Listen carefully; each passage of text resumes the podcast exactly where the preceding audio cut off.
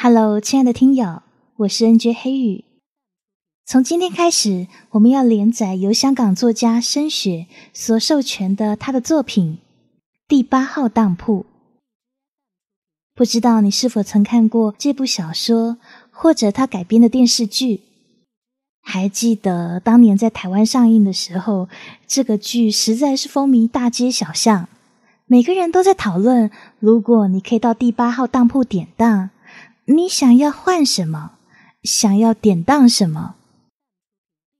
黑羽是个胆小鬼，我的答案永远是不不当，因为那些自己不重视但别人想要的东西。是不是才是我们人生中最重要的东西呢？你真的相信所谓的等价交换吗？若真的是等价交换，那第八号当铺他们赚什么呢？一起来收听《第八号当铺》第一集。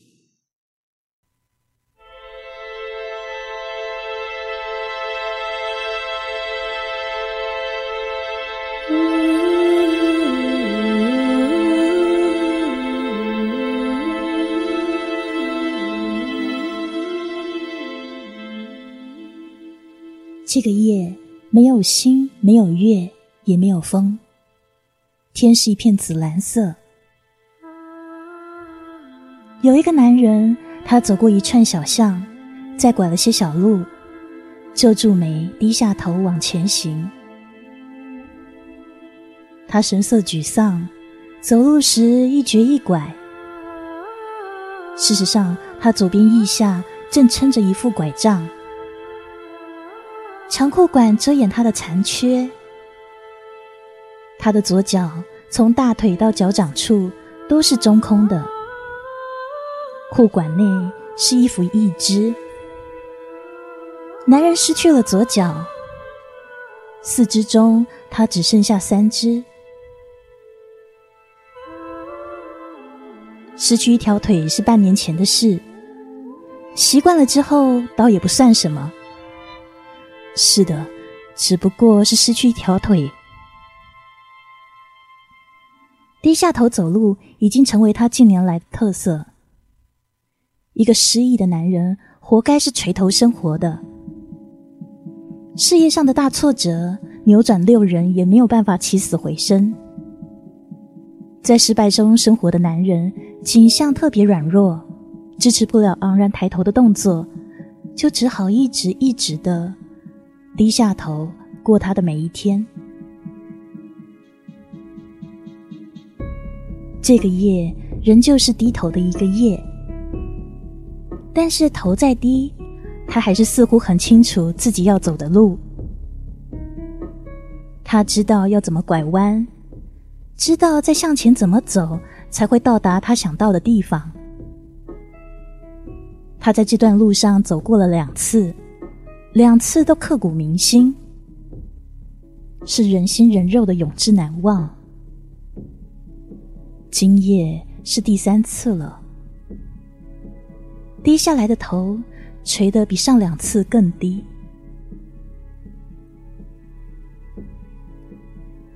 紫蓝色的天空有着一种阴霾，无风的夜里，男人却不由自主浑身寒了一寒。随拐杖向前的步伐，在紫蓝色的夜空下发出瞩目但孤寂的咳咳声响。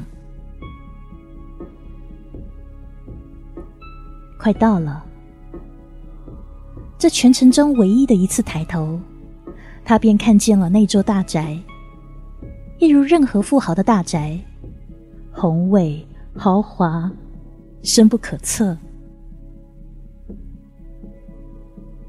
这座豪宅占据一个山头，万树遮映，树木在生长的整齐，仍旧有一种密封式的神秘。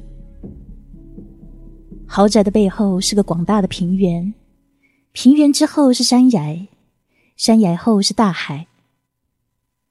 当男人第一次走到这豪宅跟前时，他也怀疑过，为什么他只是随着小巷拐弯，但是到达小巷的尽头。居然会是一个大山头。原本明明是城市的路，却由山崖作为终点。然而心里实在是太多烦忧，这种地理上的逻辑问题，他没空闲深究。只知道他终于到达了，是这里。门牌上有一个阿拉伯数字八。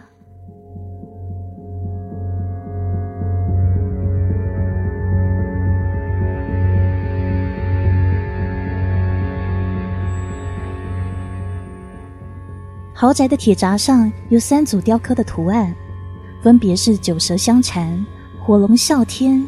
蝙蝠倒挂是精细的雕刻，男人一早留意得到。早年当他环境好的时候，也爱收集一些雕刻类的摆设，也有雅兴研究那中世纪的欧洲古董。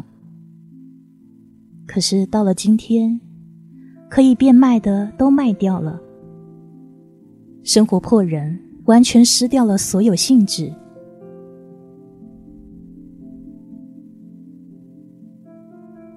男人在大闸前站定，一如往常两次。这大闸一动开启，缓慢的、沉重的，就这么迎进一个受命运摆弄的人。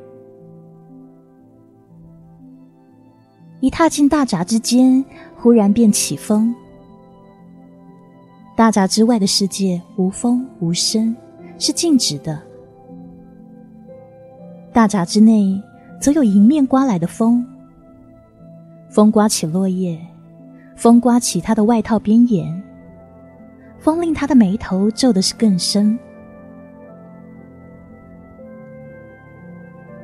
从大闸经过烈风洗礼后，五十尺的距离之后是大门。豪宅的大门是木造的，很巨大，门上有环形的锁。锁上的图案是一头狰狞的兽，像狮也像龙。这一头兽虽然锁在门锁上，却就是有一种朝着人心内紧紧盯住的压迫感。如果说一把锁是一道门的关键，那这么一把有着狂兽的锁，就显示了整间豪宅的阴沉。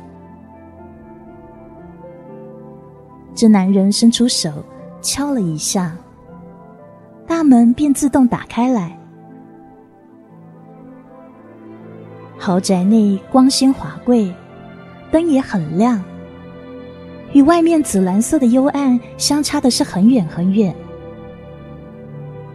云石地板，华丽的水晶吊灯，红色的木幔，就像一间六星级酒店一样，又豪华又考究。他在门廊前站定下来，深呼吸，然后朝右边走去。他知道路该怎么走，是走廊上第三间房间。拐杖敲在地板上的声音很响亮，余韵夹杂着回响。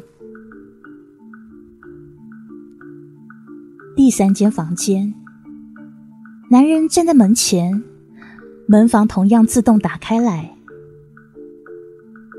这一间房间是一间很大的书房，两面墙放满了书。由于楼底高，书架上甚至有木架，方便爬到顶层拿出书本。房间的中央是一张很长的台，台上放了一些文仪用品。台的前方是一张红色丝绒沙发。男人现在坐下来，放好他的拐杖。那台的后方是一张高椅背的黑皮椅，黑皮椅后面约八尺的距离是另一道门。这间书房并没有窗。男人在红色丝绒沙发内明显的坐立不安。没多久，黑皮椅后的门打开了。有一名衣冠楚楚的年轻男士走了进来，朝沙发上的男人点点头，接着坐到椅子中，这位年轻男士的长相非常英俊，一双眼睛尤其是炯炯有神，一身烫贴的西服亦令气度优雅的他雍容华贵。这种袭人而来的贵气，就像秉承了千秋万代的贵族之血，让他的仪容有一种神人一样的气质。神人比人更高，在神之下，让人不得不听从，让人无法不信任。来访的男人说话了：“老板，被称作老板的年轻男士说。”杨先生，我有什么可以帮到你？男人说：“我的生意啊，一直没有好起来。上两次来典当的股票，还有我的一只脚，换回来的资金都不够我翻身呐。现在我欠下了一笔很大的债务。”被叫老板的年轻男子和气的问。杨先生，那么这回你还想典当什么？忽然，男人激动起来：“我，我来当我这条命！”他拍拍大腿，意图跳起来，但是因为他早就典当了一只脚，行动不便，于是仍旧是动弹不得，就像他的命运。老板说。你那笔债务共有多少？四千多万呐！美元吗？港元？老板便说：“是小数目，不用典当一条命。”男人听了，脸上稍稍有些缓和之色。老板又说：“典当一个肾啊！”肾啊！男人正考虑着，肾对他来说也是一个很重要的器官。他在脑中思考的是：失掉一只脚不会影响健康，但是失掉一个内脏器官，健康可能变差。身体弱了，如何在战场上比拼啊？所以他犹豫了。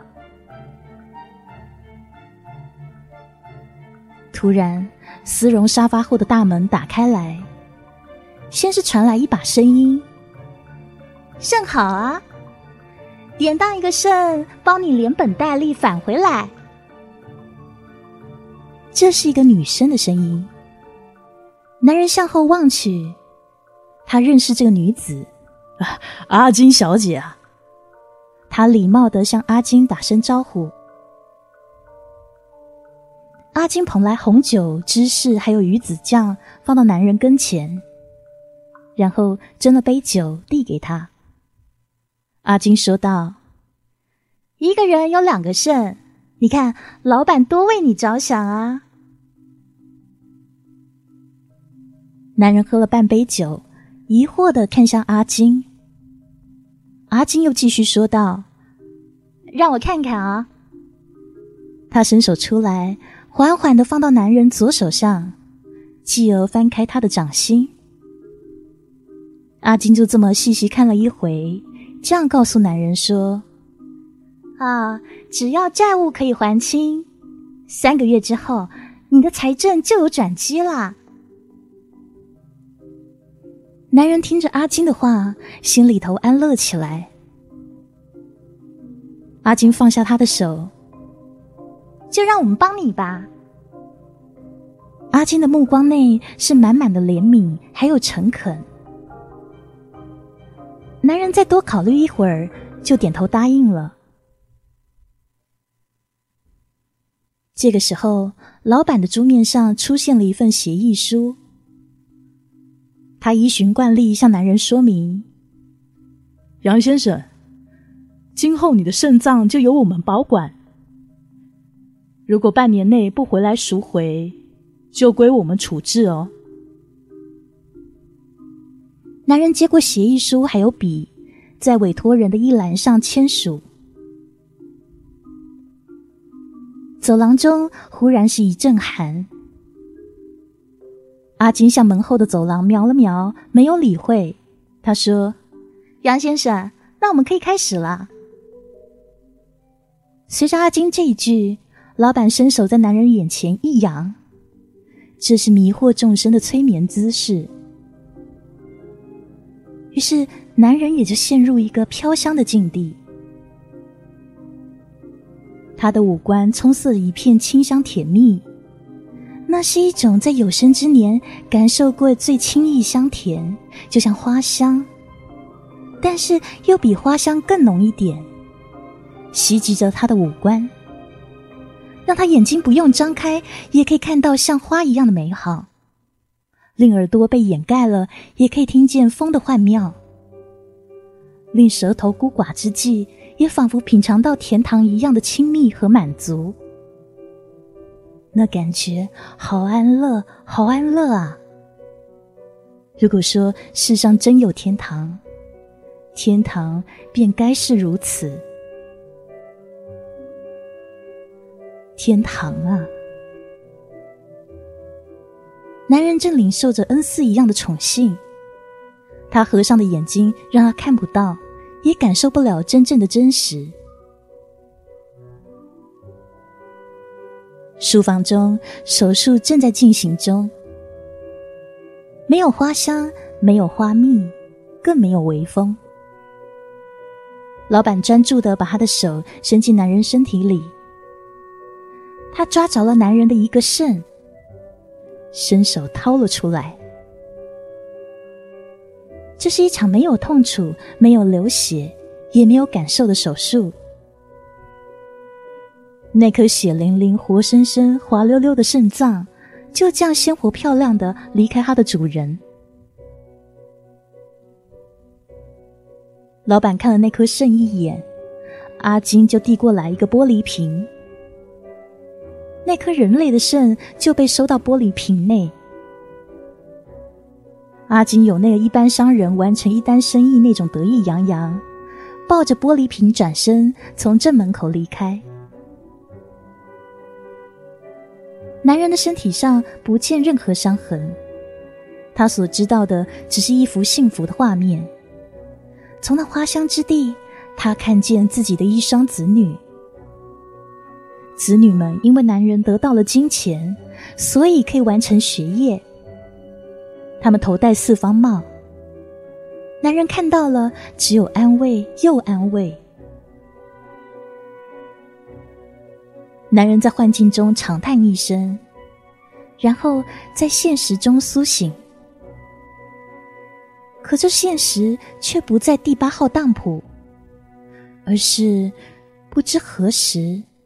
他已返回自己的家中，在自己的床上，身边躺着睡着正浓的老妻。他撑起身来，抚摸肚子，感受到一股微热。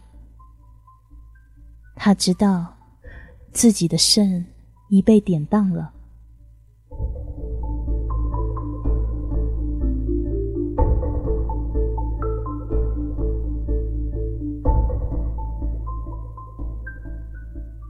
放在玻璃瓶中的一个肾，被阿金带着随走廊尽头往楼梯向下走，走进一个很大很大的密室。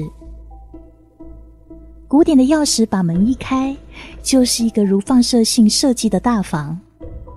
中间是一张圆台，放射性分叉出小路，每一条小路都放着一排排木架，木架上不是玻璃箱，就是玻璃瓶。阿金走进了第六条分岔路，路的前端书有“两千年到二零二零年”的字样。擦身而过的木架上，有的是股票、楼器、金银珠宝，更有手手脚脚、各式各样的内脏，肾啦、肝啦、胃啊、心脏啊、脑啊、眼睛啊。更有不大不小的精美木盒子木盒上雕了花纹承载着比四肢和内脏更贵重的东西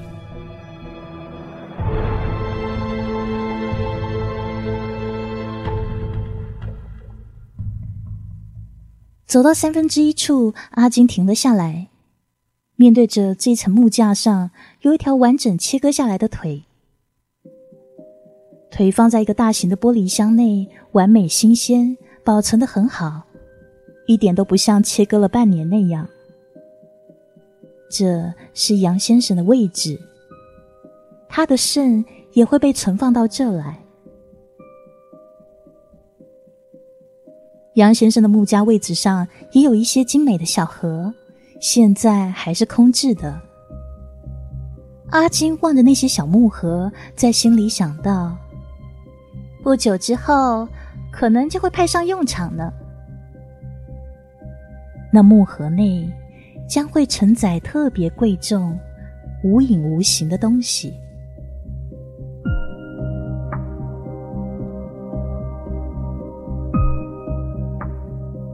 转头一望，这第六行小路深不可测，想有多远便有多远。这二十年间的典当物都会放到这第六行之内，一个玻璃箱并一个的排下去，无尽头的排到一个能够添加又添加的空间之中。这个空间能够容许再多的典当物，只要有人愿意当。就会有更新鲜的空间，然后过这二十年，第七行小路就会自动自觉的挖通出来。之前的五行小路设计也是如出一辙，满满的玻璃箱内是人类的四肢、内脏，甚至生命。每二十年开一条小路，一望无尽，走也走不完。这些小路上永远有赎不回的珍宝。